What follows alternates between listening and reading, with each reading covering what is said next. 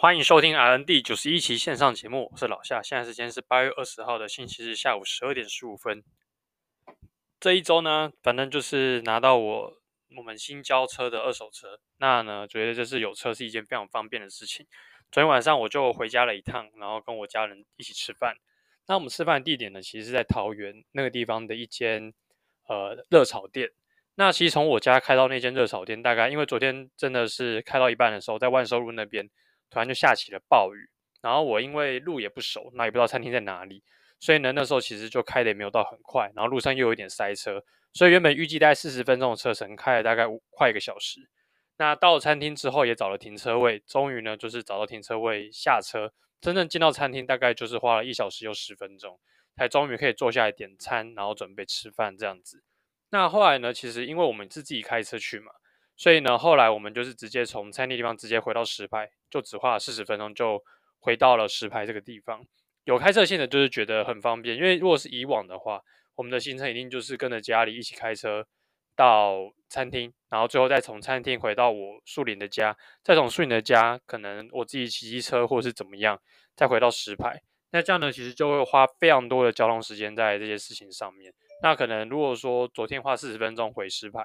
那可能这样子的话，两趟的路程可能就要花两个多小时才能回到石牌，所以算是大大节省了很多时间，然后也节省了非常多的一个精力在这种无意义的交通的路途上。虽然这个钱呢，我自己自己是觉得花的也是蛮值得的。那其实开始买车之后啊，其实那时候我们有在想，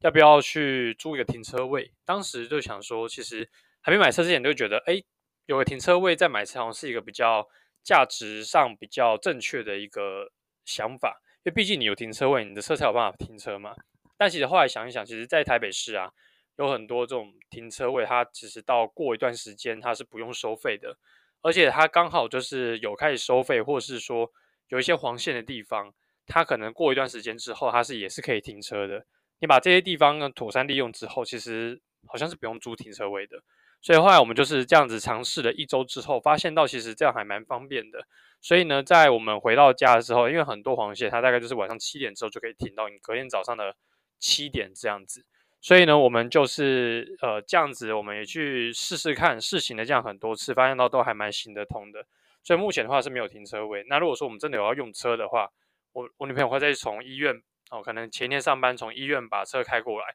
那如果说真的时间卡不过来到那个时间，我们可能就是附近的停车格稍微停一下，可能就交个几个小时的停车费，那还是可以去运用。那回来的时候呢，可能也晚上，那一般的黄黄线也是可以停，那也不用收费。所以整体起来用起来心得也是还不错的这样子。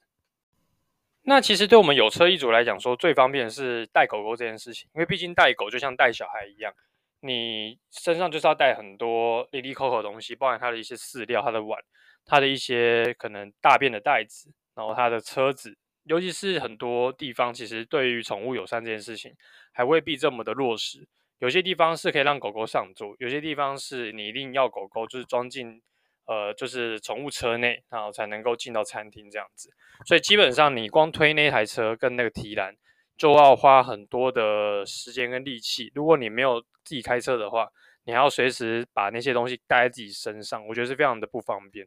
那有开车的话，这些东西就可以放在车上。那真的要用的话，你就把东西带下车，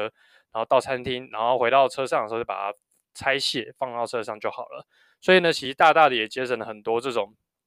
东西搬上搬下的一个时间跟体力啦。所以整体而言呢，其实用起来也是相当的方便。那只是说我们还在整个还在摸索这台车整体的性能跟功能，因为毕竟呢，平常我们也不是开非常多的车子。现在突然呢，有一周大概会开到一到两次车的这样一个经验。我想应该很快啦，那个开车应该慢慢就可以上手这个样子。那结果早上呢，他我还跑去去吃了摩斯汉堡。那其实很多很久时间没有回去吃这种速食店。那我去吃饭的时候，发现到一进去内用就是一堆人嘛，因为毕竟这种速食店它基本上都会开冷气，很多人不想要这么热大热天在家开冷气省电费，然后想吃一些东西又可以做一个早上，那可能麦当劳或是摩斯就是你最好的选择。那进去看了，其实我心里有点堵啦，因为毕竟我是肚子很饿，想去吃个早餐。但发现到呢，现场大概所有的使用桌子的人，大多数桌上呢有餐点的大概只有百分之二十到二十五，剩下的要么吃完留在下面聊天，要么就是一些学生，可能他们要读书，他们在写一些题目，还有一些人是可能看起来像是卖保险或是做一些推销的人，他可能在那边拟他的稿，他可能在跟别人进行推销等等。那我知道这种这种现象，其实在各个地方的素食店应该都是呃非常常见的，因为他们毕竟就是需要一个公共的场合做一些这些事情，避免说到别人的可能比较私人场所可能会有些问题。那我觉得是可以理解这样的一个事情发生。我也觉得基本上如果没有什么人的话，你要去使用这些桌子，然后店家也没有赶你，我是觉得可以。但人家旁边都已经写大大的禁止使用这些桌子拿来读书。拿来就是做一些什么什么长时间占用这种桌椅的事情，因为毕竟店家他也是要营业嘛，然后他有不好意思去把你赶走，他把你赶走，你进行堵拦，你写他负评，那不是没意义吗？他们还要被检讨，所以这样的一个恶性循环下，其实很多人想内用的，他看到这么场面就已经说哦，我要外带，或是甚至连消费都不消费，我直接去别家吃就好了，干嘛还要来这边等位置，然后看你的脸色，看你要不要起来给我做。所以其实那个时候当下我是觉得 有点不爽，就想让叫那些人赶快走。但也不好意思，后来就还算了，把这些东西点一点外带回来自己吃就算了。那只希望啦，就是大家如果说真的有自知之明的，因为像我自己是会有点不好意思。比方说我自己去上面吃饭，我自己觉得我吃完了，哦，我可能就是稍微休息一下。我觉得坐在那边滑手机都是一件非常不道德的事情。你吃饭就是要认真吃，除非你是真的有很重要的事情，比方说你当下真的在讲电话，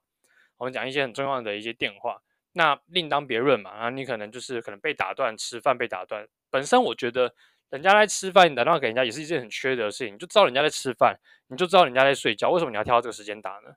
难得难不成说他就走这个时间有空，也是有可能这样的一个状况。但我毕竟觉得，如果是在挑人家吃饭啊、睡觉这种时间打电话，本身就是一个很缺德的事情。所以呢，我是在提倡大家，就是你吃完饭，除非这个地方呢，它就是像那种餐厅给大家聊天的，那第他的那用餐时间就是两个小时、三个小时的那种。你可以好好的去享受你这个消消费的时光，那你坐下来聊天无可厚非。但如果说这种速食店它有翻桌率，它就是没有，就是很多人要来吃要用这个餐厅这个桌子的，你就赶快吃吃就滚了就好，好不好？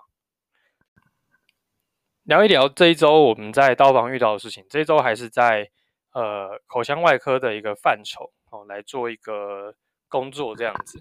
那其实大部分人都还是以。八口 CA 或是一些口腔这边的一些 tumor 为主的一些病人，那可能由于小月的这个来临，就七月一号开始了嘛，所以之后基本上我们在医院的刀房很多，因为基本上这是农历习俗的一个问题，所以其实它的刀量有稍微变得比较少。从我们加班的时数跟批的人数呢，就可以明显感受到稍微有一点点的影响。大家加班可以不用加这么多。那你想要早走的，基本上也都可以很容易的成功早走这样子。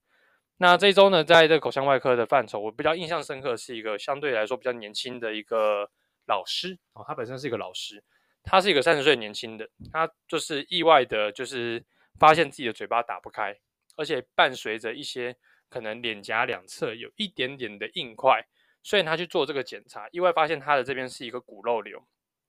所以呢，他在外院呢有先去开过一次的刀，做一些病灶的一些化验，后来发现到是恶性的，所以呢，他就是在求医。求医之后呢，他又来到我们的医院这边找某一位口腔外科的医师，然后来做这个开刀处理。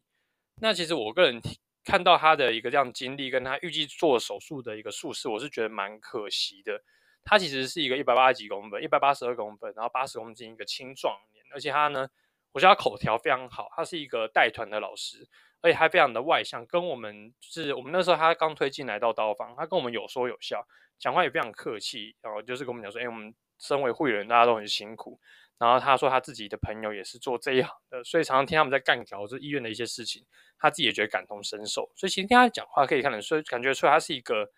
懂我们发生一些什么事情，然后也可以从我们的角度去切入一想一些事情的人。那当然。也无可厚非，他可能已经落到我们手中了嘛，所以他可能希望美言几句，大家可以对他比较客气，多帮忙这样子。那我觉得有这样这样想法，其实蛮好的。毕竟我们就是好好的对待他。回到他的病情，那我觉得，呃，他听到他这些主诉嘛，嘴巴打不开，然后这边伴有一点点僵硬。那我就想想我自己，其实有这种颞顎关节问题。我最近呢，礼拜这个礼拜呢，发生的更更为严重，更更加频繁。我自己的颞关节啊，基本上打开嘴巴的时候，到最大的时候会有感觉，你们感觉到你右边那个 TMJ joint 会有一种卡住，然后你要再用一点点力，它会咔啦一声，然后就被拉开。然后你要关起来的时候是没什么问题，但是只要一打开就要过一个坎，它打开你要用一点点力，然后它就感觉被拉住，然后打开的时候你会觉得那种咔啦声又感觉不舒服哦。所以那个时候我吃饭的时候啊，就稍微要把我的这边的 TMJ joint 这边稍微压一下下，让它可以比较顺利的被打开。所以我感觉是非常的痛苦。啊，听到他这个主诉的时候，我毕竟就开始摸摸自己的这边是不是有一些硬块。那所幸是没有，可能就是单纯这边有点发炎，压力有点太大，所以那边肌肉有点僵硬这样子。那这病人呢，他做这个手术，他就是要把他病灶那边的 tumor 都拿干净。那范围多大，我其实没有特别去看，大概就是两三公分。那听到他手术术式呢，他是要把头剃光，然后把他那病灶给拿干净，因为毕竟如果是恶性的话，他还避免说 margin 拿不够干净，那可能会就会复发。所以他把全部拿干净之后呢，他要从他头皮这边去补一些皮下来。另外，他的大腿那边也会，小腿也会去取一些皮皮瓣去补他这边的一些伤口。那其实听到想说一个长得这么清秀帅气的年轻人，然后呢，脸部就要做这样一个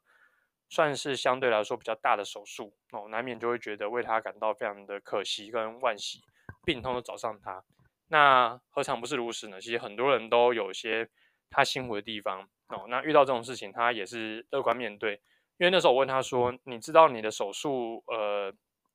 医生我跟你讲说怎么进行吗？”他也说有。医生我跟他讲说会取大腿的皮跟头皮的一些皮瓣来去补他这样的一个伤口。那他也是相当积极的、乐观的去面对这件事情。那我也只希望这个人能够一切顺利这样子。那基本上做过这种手术啊，大概已经两个礼拜多的手术的一个经验之后，其实我得到一个结论就是这个手术它其实掉体温掉非常快。所以基本上如果说病人他进来，哦，他问我说自费需要一些什么东西的话，其实我对这种手术我都强烈建议一些体温维持的一些设备，不管是熊宝宝还是说体输液的一些加温器，我觉得都是蛮推荐的。因为毕竟这种取皮啊，它取皮不可能说它只削单一一只脚，它一定是两只脚都削。哦，所以基本上如果他一只脚取得不好，他可能就要取另外一只脚，到时候如果要再重新铺单消毒，是件相对来说比较麻烦的事情。所以大多数来说，你他双脚。啊，双大腿底下都要去消毒。那它八口这边的话呢，它基本上会消到 nipple 以上，一定都要消到嘛。所以呢，你 nipple 以上消到，你的肚脐以下消到，那就大概只剩下中间一节不会消到。那其实大部分来说，那如果说只露肚脐那一块要盖布，也不太可能。所以基本上病人在消毒是全身脱光光去做一个消毒。当下体室温大概又是十六、十七度。所以病人进来体温基本上会掉非常快。那时候插肛温，我记得一开始它普遍来说都是三五、三六度。等到开始要化刀的时候呢，体温就会一路荡到大概三十三度。然后等到时间久了，经过胸宝宝长时间的吹，然后加上我们输液的加温器的继续加温之后，它体温才慢慢上来到三四、三十五度。哦，所以这需要时间。如果说病人又是年纪比较大的，那可能体温会掉得更快。哦，所以说基本上在这种手术片，我都会建议使用这种输液的加温器。那如果说他有余韵的话，如果说避免说他麻醉深度太深什么的，其实可以加一些可能必死监测他的一个麻醉深度的贴片。那这种手术大多数如果说没有要做 trachea 的话，那他就会插鼻管嘛。那鼻管的话，我们就会推荐使用一些呃比较特殊管型的那种 Prefone 管或者是 Rush 管，这种各家医院的称法都不一样。它的管子比较长，因为一般来说你整只 endo 没入我们大概就是二十九公分。那二九公分，它到时候鼻子只会露出大概短短的一节塑胶那个头，就是接 breathing tube 的那个 angle 的地方的一个头而已。而那个地方其实你压久那个 angle 啊，其实就会很靠近病人的一个皮肤，很容易就去压到。所以用 Prefone 管，它还再多一段出来，然后会往上拉过头顶这样子。然后我们到时候去接的时候，再接一段可能一些延长管什么的，可能就可以避免说它去压到。而且其实外科他们在消毒的时候，基本上它整段 endo 它都去做一个消毒，所以呢，我们在固定完妥当之后，我们的固定的那些胶带什么都要用 Tegaderm 稍微去 cover 他的眼睛，cover 他脸上这些监测仪器，避免说它消毒一下去，仪器直接整个爆掉。好，所以说我们就是贴的部分呢，都要去做到到位，然后把它给整个固定给妥当这样子。那拿消完毒之后呢，基本上之后就不太会有什么事情，因为基本上这手术就会非常久的时间，我们只要定期加一些肌肉松弛剂。然后定期去追追踪一下病人的一些抽血 data，那我们基本上就可以顺顺利利完成这个手术。那我觉得这个手术呢，它比较前期要做非常多的一些不断自我校正的事情。其实这也是我最近的一个体悟，就是你在做这份工作的时候呢，我觉得最重要的就是一直在自我校正。有时候你认为可能今天你做是对的，到明天这个 case 或许你做是对的，但是这个 case case 并不适用。我举个例子好了，比方说今天你在贴这个管子，光顺管路这件事情，其实是我们麻醉科非常强调一件事情。声导管子很多，有水线、有监测线、有电线，然后还有一些各种奇葩的一些线路。你该如何让这些线走得顺，又不会打结？然后，当你真的有，比方说发生一些比较紧急的事情，假设你今天要给升压药，你总不可能去抓一条 AI 线 push 进去吧？所以你要马上抓到是你的可能大 AV 的线，或者是你的 CVC 管路的线路，直接去 push 药物来去做到升压的一个效果。所以这个整线的艺术又相对的重要。而在这个手术呢，因为基本上病人头在我们这边，但因为他的头部这边头颈癌手术要做手术，所以你的 CVC 是不可能打在你的脖子上的。大多都会选择它的 femur 端去做一个施打。那你想嘛，头在我们这边，femur 在那边打的话，它的管路是一定要绕一个大 U 字形上来。那时间久了，透过加温什么的，那其实那管子大家都知道，慢慢受热，它会变软。那软了时间久，可能就会 kinking，就会折到。那如果说病人有一些特殊状况要去做一些处理的时候，你管子折到是没办法给药的。所以同样这个大 U 字形，它就是粘，就是一个艺术。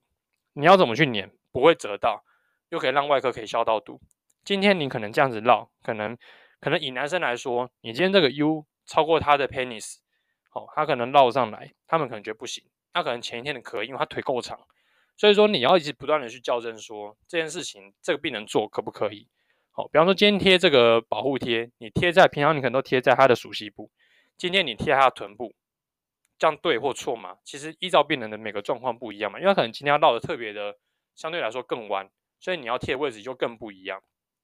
所以我们常常要有一些自我校正的一些机制，而不是说依照你之前的经验贴哪里一定要固定贴哪里，一定要固定怎么样？不对，我们要 case by case，不断去自我修正，去去思考说，今天这病人适用这样做吗？啊，我这样子做会有什么样的一个问题吗？要不断的去反复的去想，反复的去验证，到底会不会有这样的事情会发生？那一旦一直一直去修正哦，一旦一直一直去思考，你就会越来越去上手这些事情。当一件事情发生一些突发状况的时候，你就能更有余韵的去做一些处理。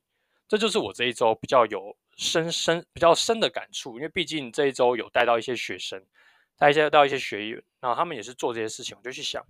诶，他们做这些事情其实没有错，但是用在这个 case 上就不适合。我就跟他们讲说，你现在这样做，或许在某一些科这样做是对的。但在这里呢，就不太适合，因为毕竟你可能就以贴眼镜来讲好了，你在别的地方你可以用 3M 贴纸稍微贴一下眼睛是对的，但在我们这边就不行，因为我们会整个头削到，所以你要用贴卡人贴，相对来说它的优点不会渗进去他的眼球里面，造成那么大的刺激。好，所以说呢，在很多事情上，我们要去反复的去思考这些事情，然后才能够对病人来说比较好，然后也可以帮助我们就是工作更加顺利。那今天简单跟大家分享到这边，就这样，拜拜。